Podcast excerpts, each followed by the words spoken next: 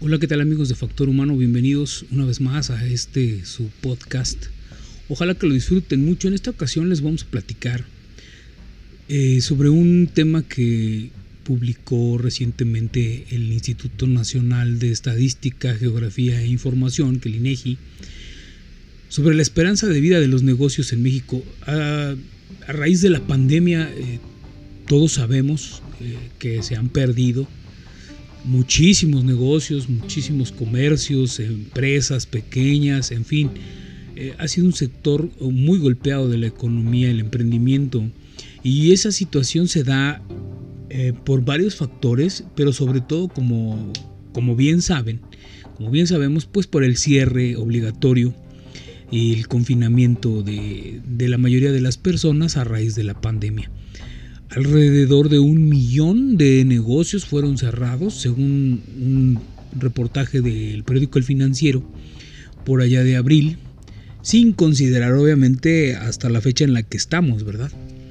Entonces, la esperanza de vida de los negocios, conforme lo dice el INEGI, entre otras cosas van a encontrar en la página inegi.org.mx diagonal temas este micrositio que tiene al final de la página los indicadores demográficos por sector económico y tamaño según su edad, edad del negocio. Si tú seleccionas por tamaño, y, vamos a hacer un ejercicio rápido aquí con ustedes, eh, de entre 6 y 10 personas integrantes del negocio nos vamos a dar cuenta que la esperanza de vida en cuanto a el sector de servicios privados que no son financieros, es decir, todos los servicios que hay en el mercado, desde seguridad, servicios de lavandería, restaurantero, etcétera. Todos los que no son financieros tienen una esperanza de vida de hasta 25 años. Y eso es fabuloso. Pero nos indica que el 88 en un nivel de 88 puntos sobre la media nacional, han muerto estos negocios. Es decir, que sí puede ser que tengamos eh, ciertos eh, parámetros que nos indiquen que hay negocios que se mantienen por un largo tiempo o que tienen esa edad, 25 años. Sin embargo, la tasa de mortalidad de los negocios es altísima cuál es la preocupación y qué es lo que nosotros queremos ofrecer como factor humano México para todos aquellos emprendedores, aquellas personas que se dedican a los negocios, que le, que le batallan todos los días buscando la manera de generar economía, generar ingresos para su familia y también empleos. Eso es lo que queremos ofrecerles, eh, consejos que les permitan tomar las mejores decisiones. ¿En qué nos basamos? Pues en los mejores también. Vamos a, a lo largo de, los siguientes programas, como ya se, lo habíamos, ya se los habíamos anunciado, vamos a tener una serie de 10. Vamos a, ver qué tal nos va con estos 10 primeros. ¿Quiénes son ellos? ¿Son empresarios? ¿Son emprendedores? ¿Son eh, gerentes?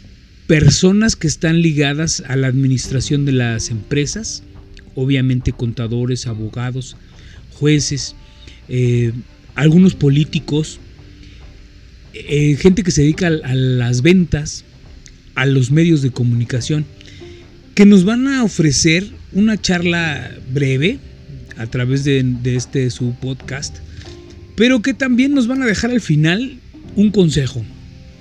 Y ellos nos van a decir ¿Cómo le hicieron para superar una crisis? ¿Cómo le hiciste para empezar desde cero? ¿Y en qué momento tuviste que tomar la peor decisión o la mejor decisión?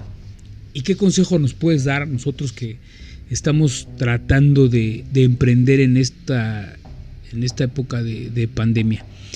El COVID-19 2021 y ya casi 22 se ha prolongado demasiado y sabemos que las decisiones eh, gubernamentales pues tienen un enfoque de salud y eso es válido.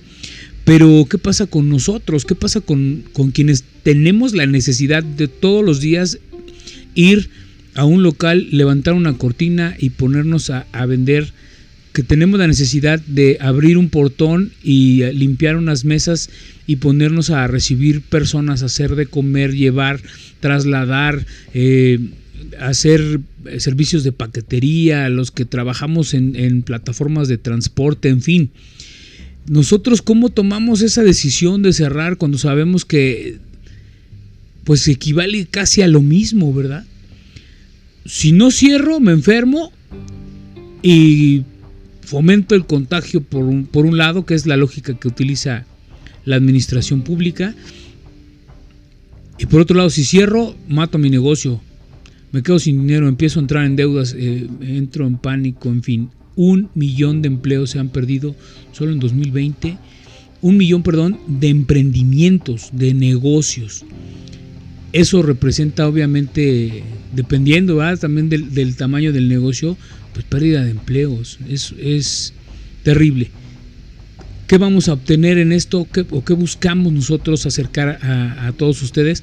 Pues precisamente los mejores consejos para que podamos atravesar esta racha que se ha prolongado casi por dos años y que a final de cuentas parece que no va a terminar. Consejos, después veremos también consejos sobre cómo manejar el tema de la, de la sanidad y de la inocuidad en el negocio. No es suficiente, amigos, quiero que sepan el, el tema de, de, ponerse un poco de gel en la mano y tomarse la temperatura a la entrada no es suficiente. Necesitamos ofrecernos a nosotros como emprendedores, a nosotros como, como empresarios, como comerciantes, una mejor táctica para enfrentar al COVID una mejor táctica para proteger a mis empleados, una mejor táctica para protegerme a mí, una estrategia de verdad.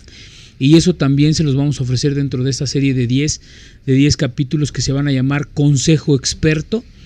Y, y, esperamos que les sea de gran utilidad, esperamos que lo disfruten mucho como nosotros haciéndolo y que sigan todas las publicaciones de la serie. Va, vamos a dar también la oportunidad de, de, descargar, de descargar los audios originales para que los tengan ahí para consulta, referencia, algunas versiones estenográficas de las entrevistas, que no es otra cosa más que trasladarlo a un texto para que lo puedan leer con la síntesis curricular de, de nuestro entrevistado o entrevistada.